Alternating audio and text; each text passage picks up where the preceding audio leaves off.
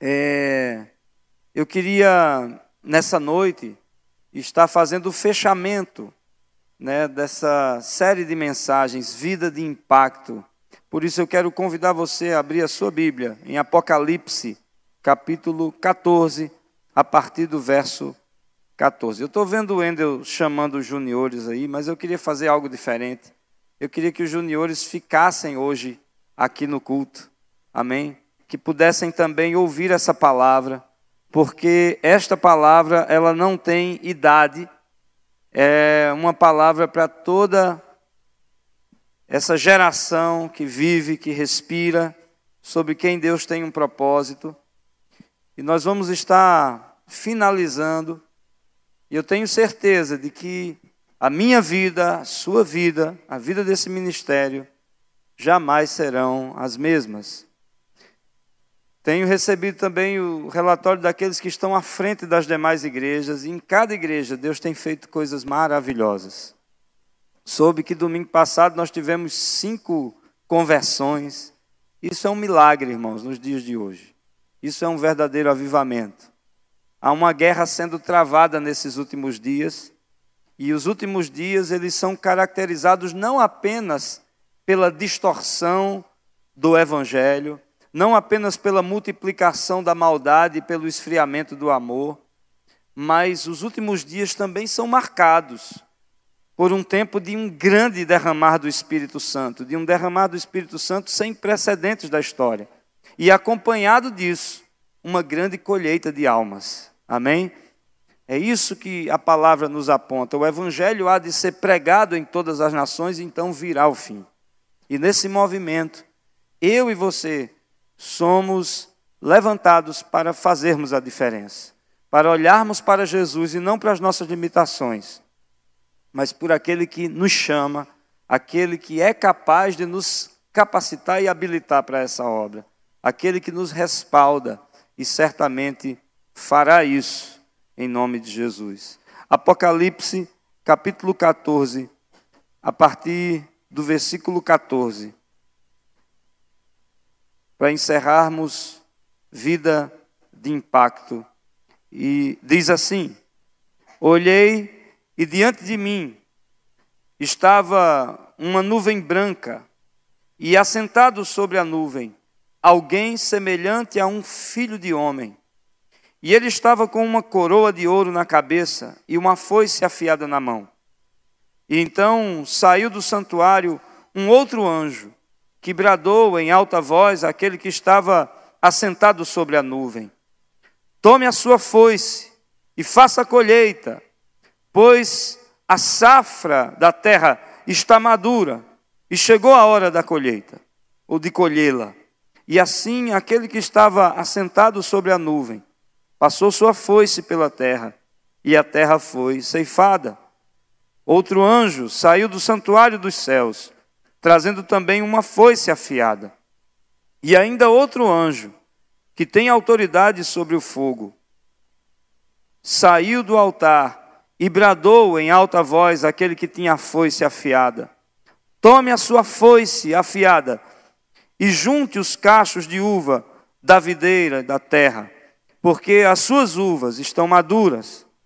E o anjo passou a foice pela terra, e ajuntou as uvas, e as lançou no grande lagar da ira de Deus.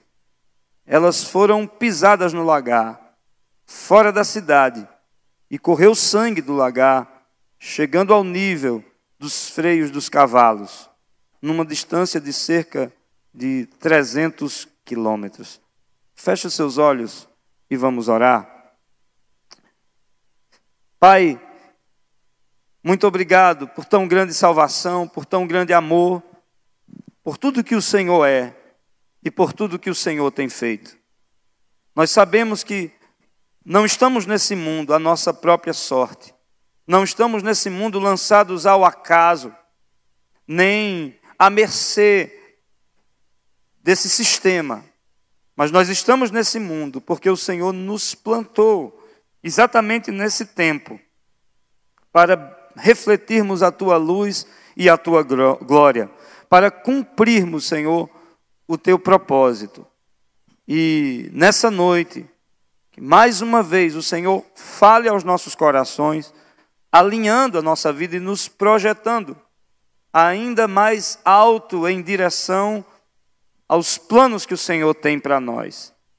E eu, quando digo nós, eu falo cada um de nós especificamente.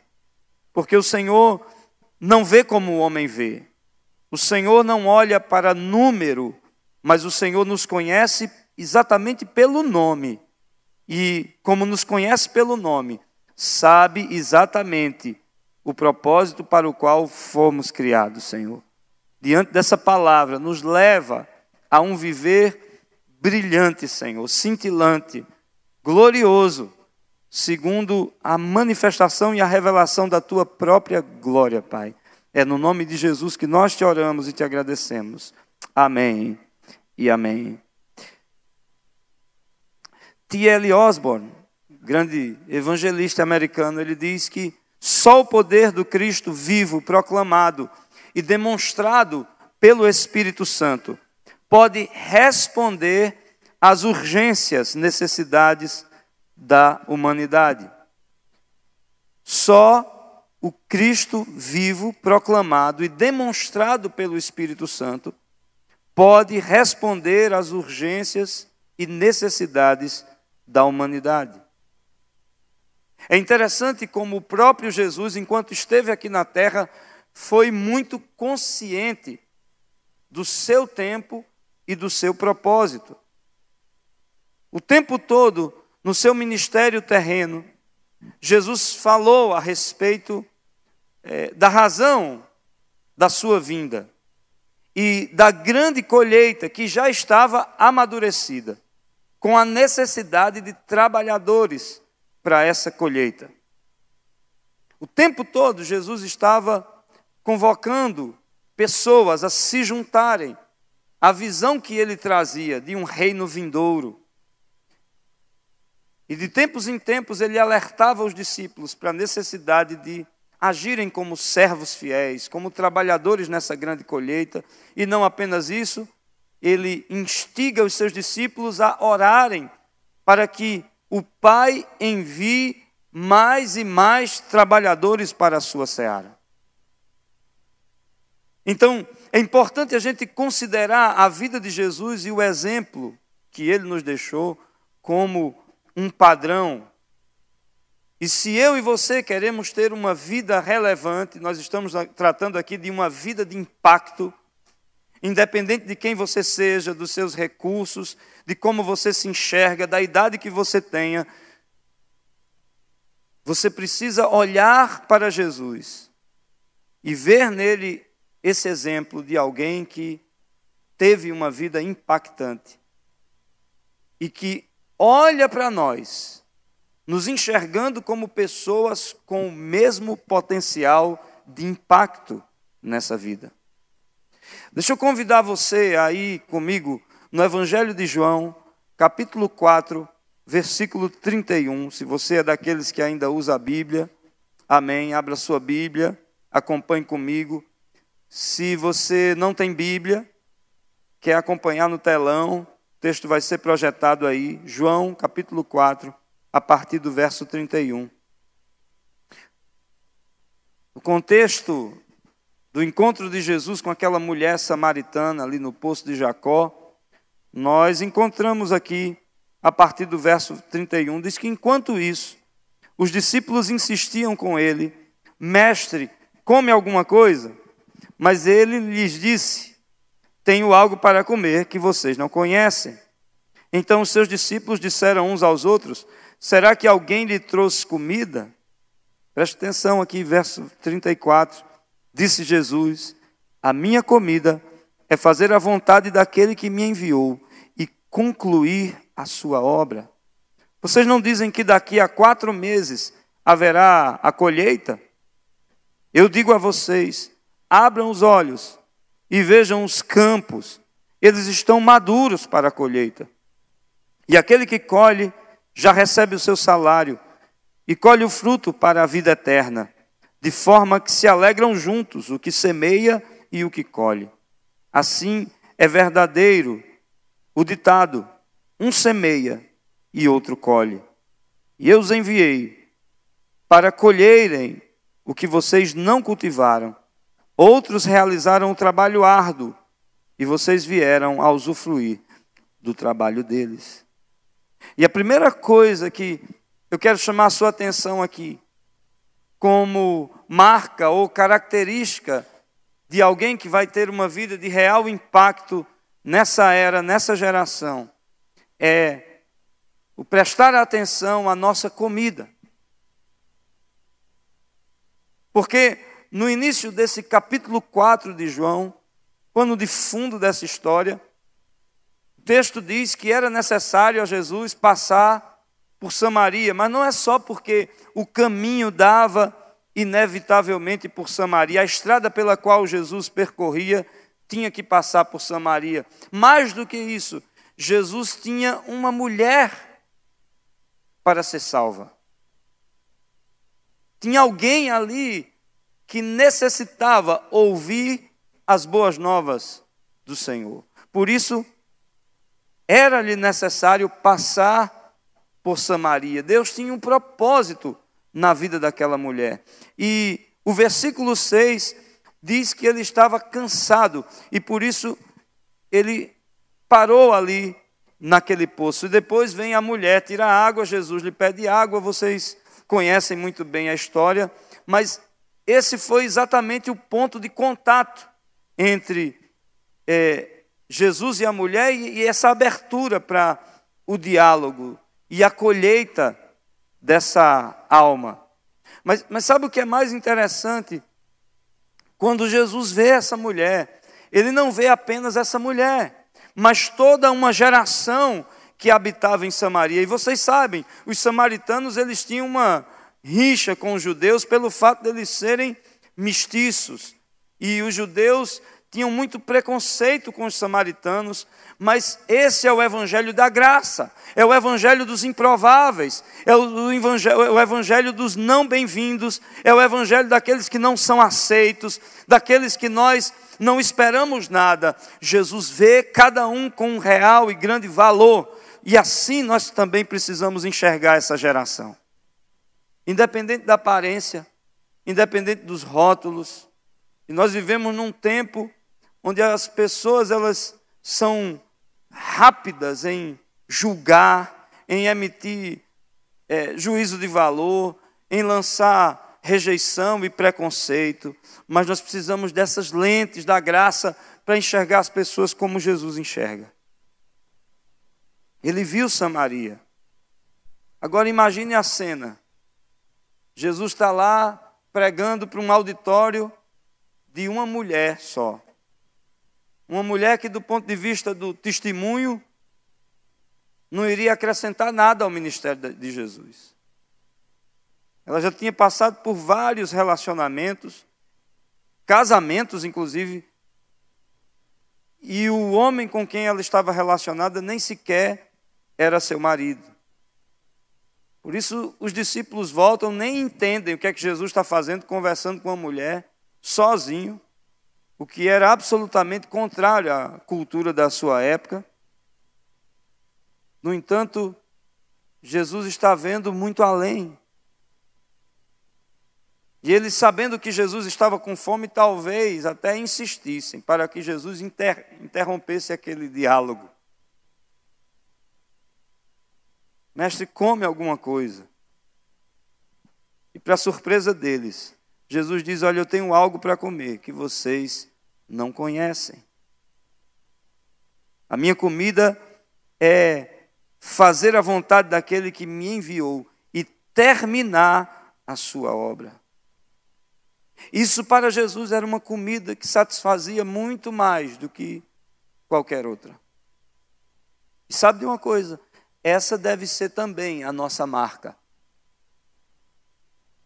Essa deve ser também a nossa insígnia. Olha, irmãos, nós passamos por alguns perrengues nessa viagem, é verdade, algumas tensões.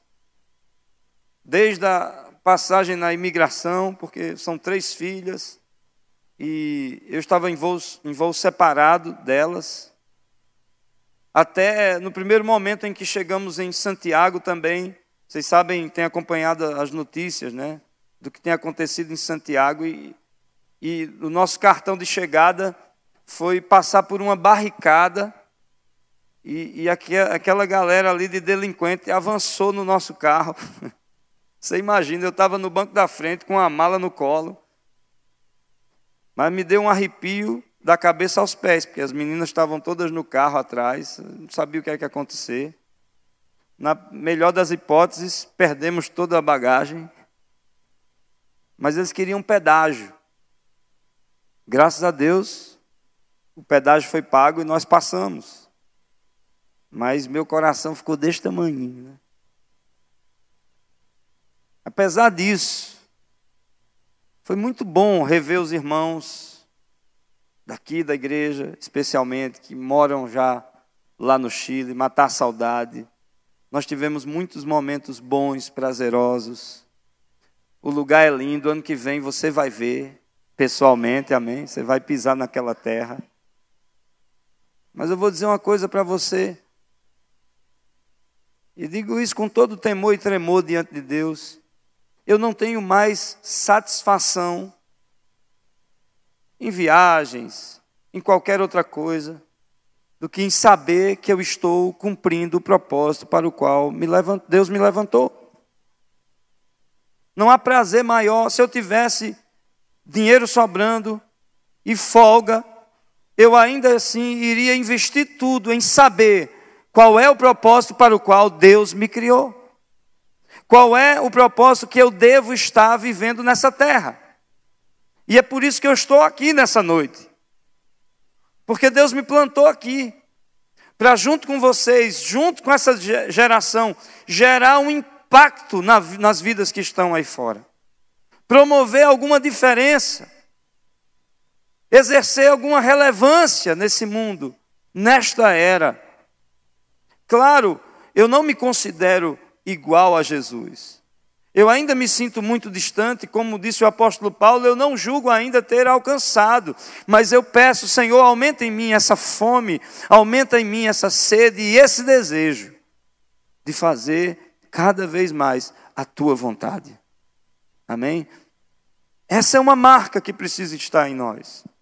Eu fico imaginando o entusiasmo de Jesus, sozinho ali com aquela mulher compartilhando as boas novas. E ele estava ali focado, com o coração inteiro na vida daquela mulher. Aquela era a sua comida, fazer a vontade do Pai. Imagina os discípulos chegando, né? com as sacolinhas do Burger King. Está aqui, Jesus. Agora não, meu irmão, não atrapalhe não porque eu tenho outra comida que vocês não conhecem. Eu não vou parar enquanto eu não ver a obra do meu pai sendo completa. Amém? Ele era completamente dedicado à vontade do Pai. E o Pai o havia enviado para buscar e salvar o que estava perdido. Irmãos, não nos esqueçamos, foi aí que nós entramos na história. Ele não veio buscar justos, ele não veio buscar os bonzinhos, os comportadinhos. Ele não veio buscar os merecedores. Ele não veio buscar aqueles que preenchem todos os requisitos. Ele veio buscar e salvar o que estava perdido. Foi aí que nós entramos.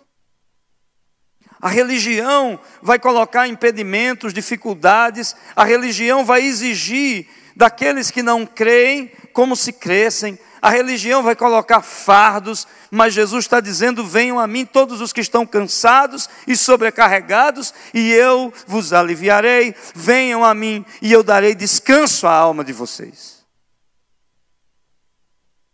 É essa a mensagem, é essa a propositura do Mestre. E é isso que ele espera que eu e você façamos, afinal de contas, foi daí que nós viemos imerecedores. Quantos de nós não estava numa situação de desesperadora, de perdição total? E ele disse: Eu escolhi você, eu amei você. E a gente, quantas vezes demos cabeçadas, mas ele continuou e continua buscando fazer a vontade do Pai, intercedendo por nós, operando em nossas vidas por meio do seu Espírito Santo. Sim, meus irmãos, para uma vida de impacto, a comida de Jesus precisa ser a minha e a sua comida. Aquilo que satisfazia o coração de Jesus precisa ser o mesmo que satisfaz o meu e o seu coração.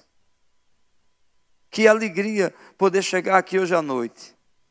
E sabe, eu vim assim até numa certa displicência, porque são três filhas, né, esposa, quatro mulheres se arrumar para vir para o culto. Não é uma tarefa fácil. Né? No final das contas, duas pequenas.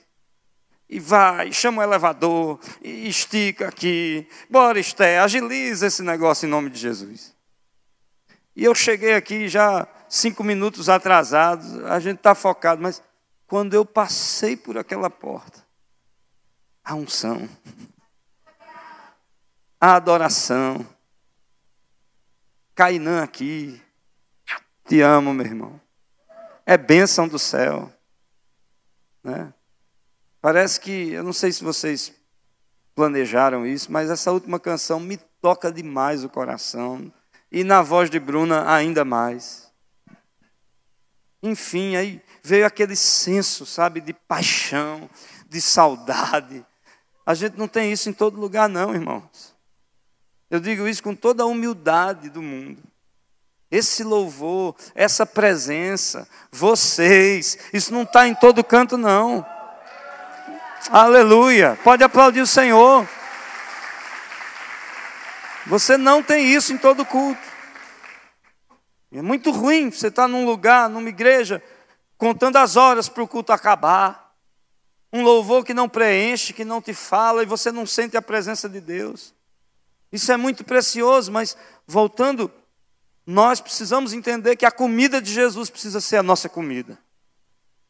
Segundo lugar, o nosso momento, precisamos entender qual é o nosso momento. Porque ele, Jesus, estava sempre consciente do urgente desafio do momento. E olha que nós estamos numa época muito mais complicada. Aí você pode perguntar: como é que você tá, sabe disso, pastor? A palavra diz. Nos últimos dias virão tempos difíceis, tempos terríveis. Eu não devia mencionar, mas eu preciso usar como exemplo essa semana eu vi uma igreja bem entre aspas, porque esse marketing é para confundir a cabeça de muita gente. Fez uma campanha publicitária, a pastora seminua nas redes sociais, mas isso é estratégico para chamar a atenção do grande público. Promovendo o primeiro casamento gay daquela comunidade infernal. Esse é o tempo em que nós estamos vivendo. O exemplo é só para dizer isso. Que esse é o tempo em que nós estamos vivendo. E muita gente está acreditando que isso é igreja, que isso é proposta de Deus, ou que Deus tem alguma relação com isso, mas é preciso dizer que mil vezes não. Não. Isso só nos mostra que nós estamos no final dos tempos. Jesus diz aqui, acompanhe comigo a, a leitura, ainda no Evangelho de João, capítulo 4. Ele, ele diz no verso 35: Vocês não dizem, daqui a quatro meses haverá a colheita?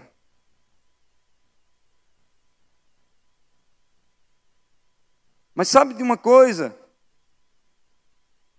Eu lhes digo: abram os olhos e vejam os campos, eles estão brancos para a colheita. No mundo natural, é que de fato demorava cerca de quatro meses, desde o plantio até a colheita. Mas Jesus está dizendo que no mundo espiritual não há tempo, não há hora, o momento é agora e já.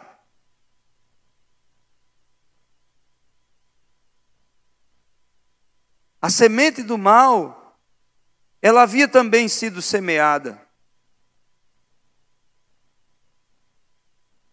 E o diabo está aí, juntamente com seus anjos e aqueles que na ignorância estão lhe servindo, estão fazendo a sua semeadura.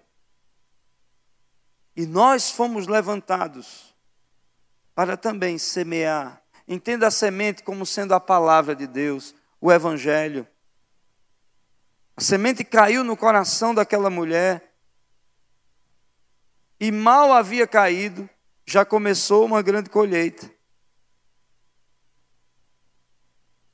Porque logo, logo os discípulos, para surpresa deles, viram uma multidão de samaritanos entregando suas vidas para Jesus. Diz no verso 39: muitos samaritanos daquela cidade creram nele, Jesus, por causa do seguinte testemunho dado pela mulher: Ele me disse tudo o que tenho feito. Quer dizer, Jesus, dentro de uma unção profética, dirigido pelo Espírito Santo, revela àquela mulher os segredos do coração dela e ela sai pela cidade já testemunhando o que ela acabara de viver.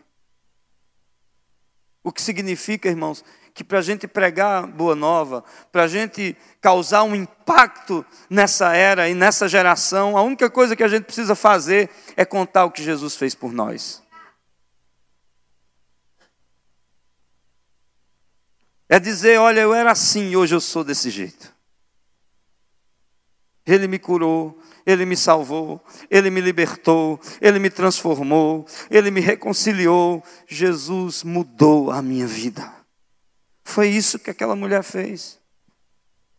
Uma pecadora salva, uma alma testemunhando e, como consequência, multidões buscando ao Senhor. Esse é o padrão que segue uma total obediência à vontade do Pai. Simplesmente dizer o que Jesus fez na nossa vida, e não há tempo, irmãos. Porque enquanto nós estamos falando aqui de uma semeadura que eu e você somos parte dela, existe uma colheita, como a que lemos no início dessa palavra, em Apocalipse capítulo 14 que vai ser o encerramento de todas as oportunidades para aqueles que estão caminhando em pecado e para a morte eterna. Por isso a nossa colheita, ela tem um tempo específico. É um tempo de uma oportunidade limitada. Um tempo que precisa ser reconhecido em um momento que não pode ser perdido. Durante toda essa era e essa geração, há muitos que estão como uma raiz morta, só esperando o machado, como anunciava João Batista. Machado está posto à raiz. Mas ainda, para aqueles que estão vivos, Jesus nos chama a participar dessa grande colheita. Uma colheita que é concomitante. À medida em que nós semeamos a palavra, nós podemos ver algo germinando. E essa germinação é da vida do próprio Deus. Não se esqueçam que essas boas novas, elas têm um tempo para serem pregadas. O próprio Jesus diz em Mateus 13, 39: a colheita é o final desta era. E nós estamos vivendo o tempo da colheita das colheitas, que é algo que marca esse tempo que nós estamos vivendo. Não só, como eu disse, a multiplicação da maldade, mas um tempo propício para a salvação de multidões, e é o que tem acontecido ao redor da terra. Amém? Volte comigo para o texto de Apocalipse.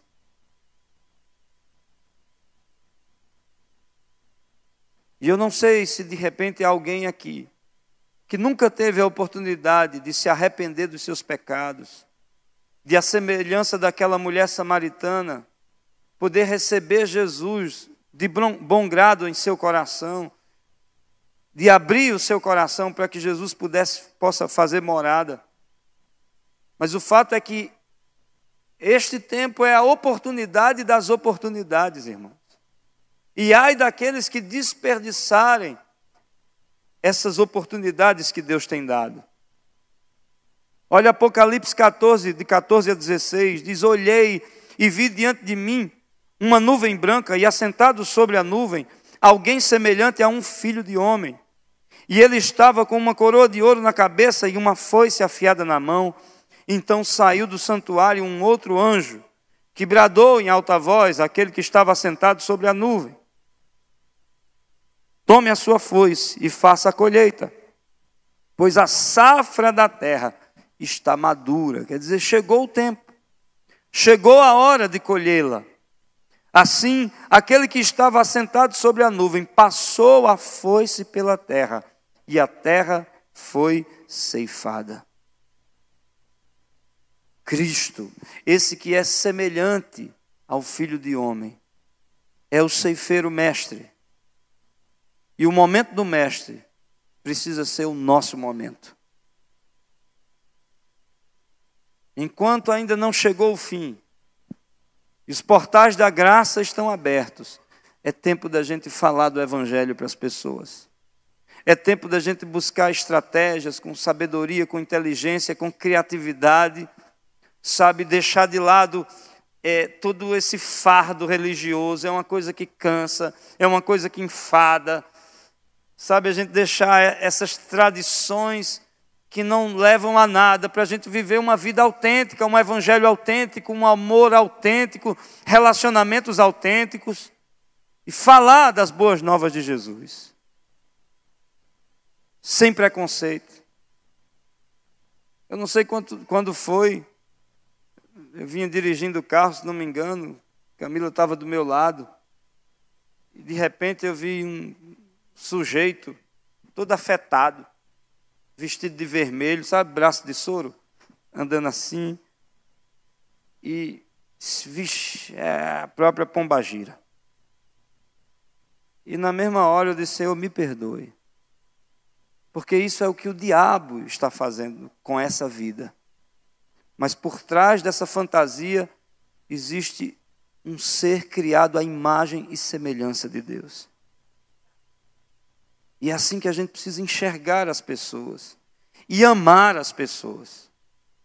E nos aproximar dessas pessoas e deixar fluir de dentro de nós, nesse tempo, o que Deus tem depositado, amém? Essa é a nossa hora. Toca na pessoa que está do seu lado e diz: Olha, esse é o nosso momento. Olha para o outro vizinho e diz: Essa é a nossa hora. Amém? Os campos já estão brancos, não tem essa de, ah, daqui a quatro meses. Não, o tempo é agora, é já. Deus tem urgência em ganhar Portal do Poço, Cabedelo, João Pessoa, Paraíba e o Brasil para a honra e glória do seu nome. As nações serão tocadas pela pregação das boas novas do Evangelho. Aleluia. Terceiro lugar, a nossa estratégia Mateus 9, 38, Jesus citou a colheita dos seus dias e exortou: Peçam, pois, ao Senhor da seara que envie trabalhadores para a sua seara. No verso 35 desse mesmo capítulo 9 de Mateus, Jesus nos mostra quais, quais são os seus métodos, qual é a estratégia mor que ele usava. Verso 35, ele diz: ensinando nas sinagogas, pregando as boas novas do reino e curando todas as enfermidades e todas as doenças. E sabe, para mim, essas palavras sintetizam o foco central do ministério de Jesus. Não é que não podemos ter outras estratégias, claro, podemos, devemos. Na própria palavra, nós encontramos uma dinâmica que é muito larga. São muitos os ministérios, são muitas as formas que encontramos de servir a Deus, mas o cerne do que Jesus viveu e manifestou, está aqui. Ele ensinava nas sinagogas, ele pregava as boas novas e ele curava as enfermidades e libertava as pessoas dos espíritos opressores. Ele fazia cura, libertação. E na colheita dos nossos dias, prevalecem, irmãos, mesma, as mesmas estratégias: pregação das boas novas, ensino da palavra e a manifestação da unção que despedaça todo julgo. Posso ouvir um amém? amém? O Evangelho precisa ser confirmado por sinais e maravilhas. Uma vida de impacto é uma vida que manifesta a vida de Cristo. Uma vida de impacto é uma vida onde as pessoas vão identificar não um Jesus da religião ou um Jesus morto, mas um Jesus vivo e operante, um Jesus vivo e atuante. Senão, isso não passa de uma outra filosofia ou de uma outra religião. As pessoas precisam ouvir as boas novas, é por isso que embora pareça sutil, mas Jesus vem com uma unção profética para a vida daquela mulher, uma palavra muito específica dentro daquilo que ela precisava da parte do Senhor. Nós não vimos ali, embora não víssemos ali nenhum milagre extraordinário, mas ele foi no profundo do anseio daquela mulher samaritana. E essa abordagem tocou os habitantes de uma cidade, de uma comunidade inteira. Amém? Conosco não é diferente. Poder do Senhor precisa nos acompanhar. Estas são as estratégias centrais. E eu ouso dizer que essas devem ser também as nossas principais estratégias. Vocês sabem como o nosso ministério é dinâmico um toque de amor, lutando por vidas, uma igreja em célula, nós temos metanoia. Eu não, nem quero continuar citando tantas estratégias e tantos eventos, mas irmãos, o que faz a diferença é a unção do Espírito Santo de Deus. O que transforma vidas é o Jesus vivo nos acompanhando e confirmando a mensagem que nós estamos levando para o mundo. Amém? Jesus não mudou. A natureza humana não mudou. O mesmo coração, essência daquela mulher samaritana, é o coração de, dos homens e mulheres dessa geração e dessa era. Carentes, necessitados, cansados, muitas vezes pesados, isolados, e nós temos a palavra, e não apenas a palavra, mas a realidade da esperança. O apóstolo Paulo diz: Olha, o mistério revelado é Cristo em vós, a esperança da glória de Deus Pai. Esse é o mistério. É o Jesus vivo em mim e em você. Amém? Naturalmente a nossa vida deve causar um impacto na vida das pessoas que se relacionam conosco. Estes são os métodos adaptáveis a todas as gerações e em todos os tempos, em todas as civilizações, em todas as pessoas. À medida em que a gente sai e participa da colheita dentro dessa geração, que a gente saia com as mesmas estratégias e métodos de Jesus.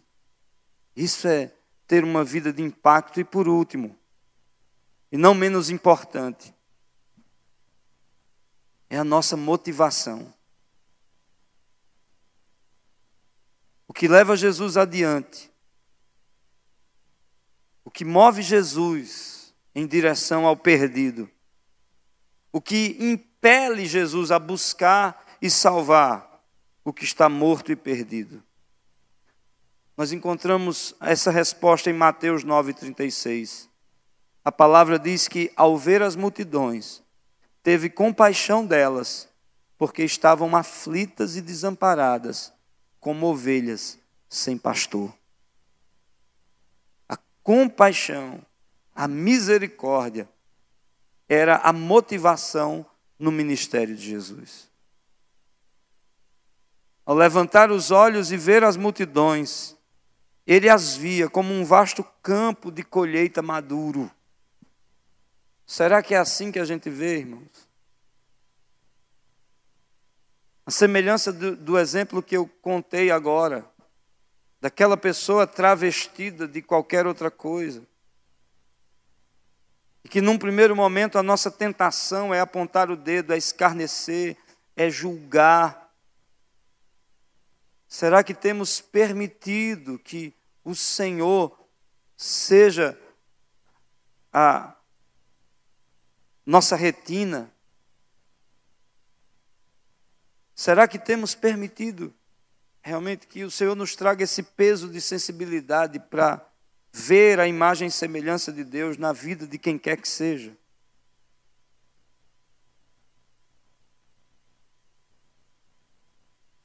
Jesus era sempre movido de íntima compaixão.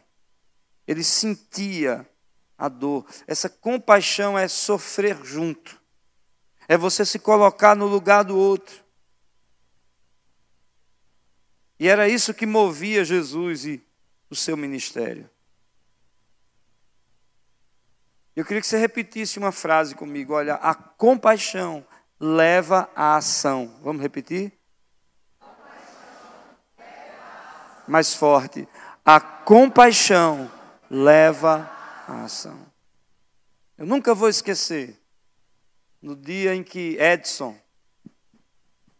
me convidou para ir num campo que ainda era ali ao lado da Vitrium,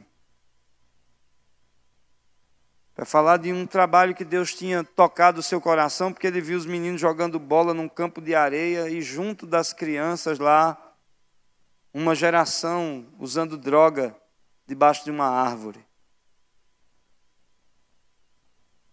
E foi essa experiência que fez com que Edson recebesse o chamado para o toque de amor. Aliás, o toque de amor nem existia. Mas a compaixão de Edson por aquelas crianças e aquela exposição, aquele cenário de risco, fez com que nascesse esse belíssimo ministério, Projeto Toque de Amor. Foi uma compaixão que levou a uma ação ação. Claro, nem todo mundo vai ter o mesmo chamado.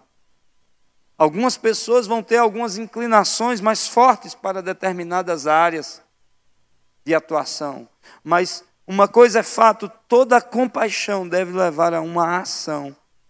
E a compaixão aqui não é apenas um sentimento de pena. Porque às vezes a gente tem dó de algumas pessoas, mas não fazemos nada para ajudar. Mas a compaixão vai levar a um movimento, a uma atitude. Quer ver uma coisa? Eu vou ler alguns textos, você não precisa se preocupar em abrir, para não perdermos tempo. Mas Mateus 14, 14. E Jesus teve compaixão deles e curou os seus doentes. Marcos 1, 41. Cheio de compaixão, Jesus estendeu a mão, tocou nele e disse: Quero, seja purificado. Marcos 6,34, teve compaixão deles, porque eram como ovelhas sem pastor, e então começou, começou a ensinar-lhes muitas coisas. Lucas 7, de 13 a 15, fala aquela história da viúva de Naim, e diz assim, resumidamente: ao vê-la, o Senhor se compadeceu dela e disse: Não chore. E depois se aproximou e tocou no caixão. E nós sabemos o final da história, como ele ressuscitou o filho daquela viúva e o devolveu à sua mãe. Quer dizer, Jesus era movido, esse era o combustível de Jesus. A energia de Jesus vinha da sua compaixão. Esses e outros versículos mostram que é muito mais do que um sentimento de dó apenas. A compaixão leva a uma vida de impacto. A compaixão é o que nos move ou nos comove a orar por alguém ou por uma situação, a interceder, é o que nos leva a investir. A compaixão é o que nos leva a analisar, estudar algumas situações. A compaixão nos leva à consagração, para que a gente possa, de fato, ter uma vida diferente e de impacto nessa geração e no serviço cristão. E se a gente quiser seguir o exemplo de Jesus, então as suas motivações deverão ser as nossas motivações. Amém? Não é aparecer, não é buscar popularidade, não é buscar riqueza, mas é saber que o coração de Jesus é o meu coração e a motivação de Jesus é o meu, é a minha motivação. Irmãos, é chegada a hora. Não apenas dos oficiais da igreja, pastores, evangelistas, diáconos, aqueles que estão em função de liderança, seja em algum ministério ou em alguma célula, mas é para todos. Esse chamado a uma vida de impacto é para todo cristão. O Senhor com certeza vai usar esse homem e essa mulher, independente da idade, seja ele novo ou velho, mas que na terra se renda a Cristo, para com ele participar dessa grande colheita nessa última hora. E como já foi dito, o tempo é hoje, começa hoje. O Senhor nos chama para contar a mais maravilhosa de todas as histórias e para viver a mais maravilhosa de todas as vidas. É essa vida de impacto, é essa vida de intimidade com Jesus. Saber que por onde a gente passa, a gente manifesta a vida de Jesus, porque esse, essa foi a grande estratégia do céu. Nos dar um novo coração e colocar em nós o seu espírito. Não é na nossa força, irmãos. Não é na nossa própria capacidade. É pelo meu espírito, diz o Senhor. Quanto maior a entrega, quanto mais eu me dou, mais a minha vida tem potencial para causar um impacto naturalmente aí fora. E é para todos. Todos, do mais velho ao mais novo. Do mais experiente ao menos experiente. Deus nos chama para uma vida de impacto começa. É nessa era, é nessa geração, nós somos os trabalhadores dessa última colheita. Eu quero só concluir com um testemunho, um exemplo. Eu acredito que tenha sido um, um amigo mais próximo de Diogo, Alex, que faleceu essa semana. Um jovem atleta, quem poderia esperar mas a nossa vida é isso, irmão. Nós aqui somos cabeça dura e não queremos entender. É como um sopro. Teremos a eternidade, mas essa colheita, ela tem um espaço específico de tempo. Até que venha essa colheita definitiva, a descrita em Apocalipse. A comida de Jesus. O momento de Jesus a estratégia de Jesus. Sem dúvida, a motivação de Jesus. Essas coisas precisam ser nossas, para que possamos ter uma vida de impacto nessa era, nesse tempo. Vamos ficar de pé? Eu quero convidar você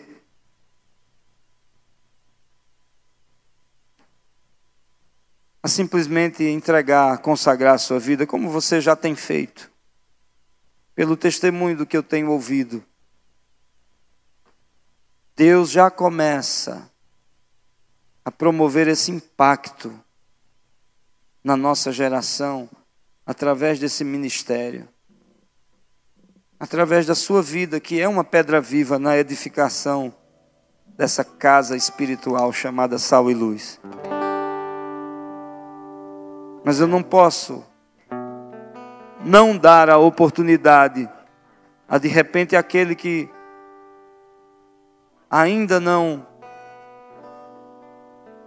entregou sua vida ao Senhor. Aquele que, a semelhança da mulher samaritana, bebeu da água que Jesus oferece. Aliás, Apocalipse diz: Olha, venham e bebam de graça da água da vida.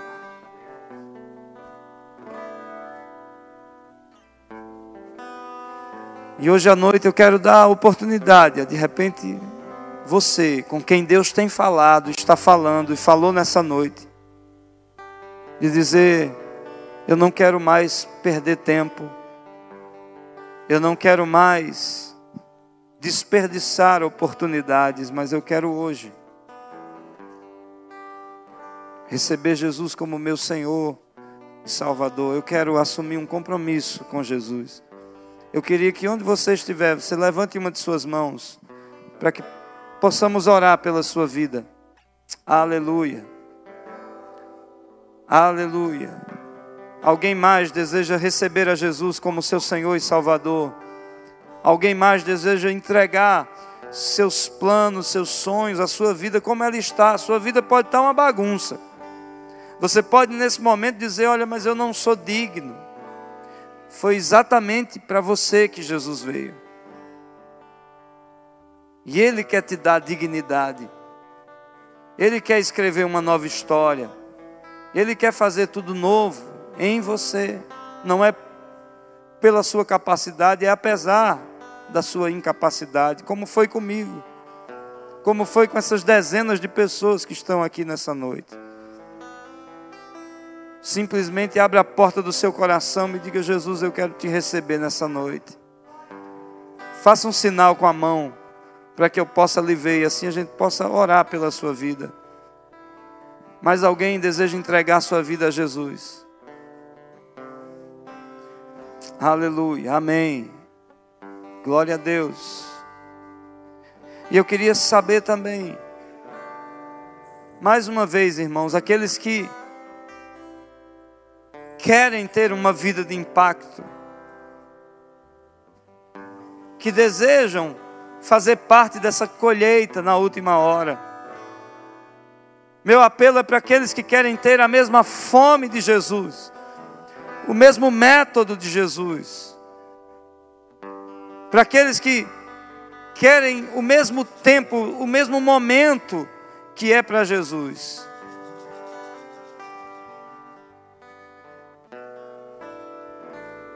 Saia do seu lugar e venha aqui à frente. Você que quer ter a mesma compaixão que teve Jesus. Vamos orar juntos. Vamos pedir a Deus que nos desperte. Aleluia. Pode sair, não tenha medo, não tenha vergonha. Pode vir. É o que Deus está fazendo nessa geração. Ele conta comigo e com você. Ele tem nos levantado e nos despertado para uma obra maravilhosa nessa era, nesse tempo. Mas a nossa suficiência está nele, totalmente nele. Precisa haver essa entrega. Senhor, muda a minha estrutura, muda o meu coração, muda a minha ótica. Pode vir aqui à frente, não eu não quero esquecer daqueles que levantaram a mão e receberam Jesus hoje à noite. Eu vi mãos levantadas, venha você também. Você que tomou a decisão por Jesus hoje, venha mais aqui à frente, por favor. Amém. Ajuda esse jovem a chegar aqui. No meu canto direito tinha uma pessoa também que levantou a mão. No meu canto esquerdo, perdão. Pode vir, não tenha medo, não se intimide. Essa é obra de Deus na sua vida. E sabe, a gente lança semente, mas a gente não tem noção da quantidade de frutos que vão brotar. Aleluia. Vamos adorar o Senhor, igreja. Volte seus olhos para o Senhor, seu coração para o Senhor. Aleluia.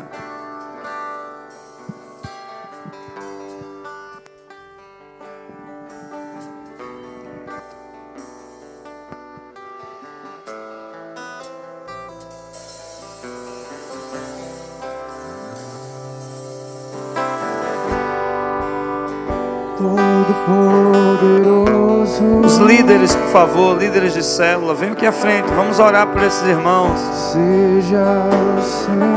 Transfira a unção que está em você para a vida deles. E se durante a adoração você sente o desejo de vir, venha. Se hoje ouvir a sua voz, não endureça o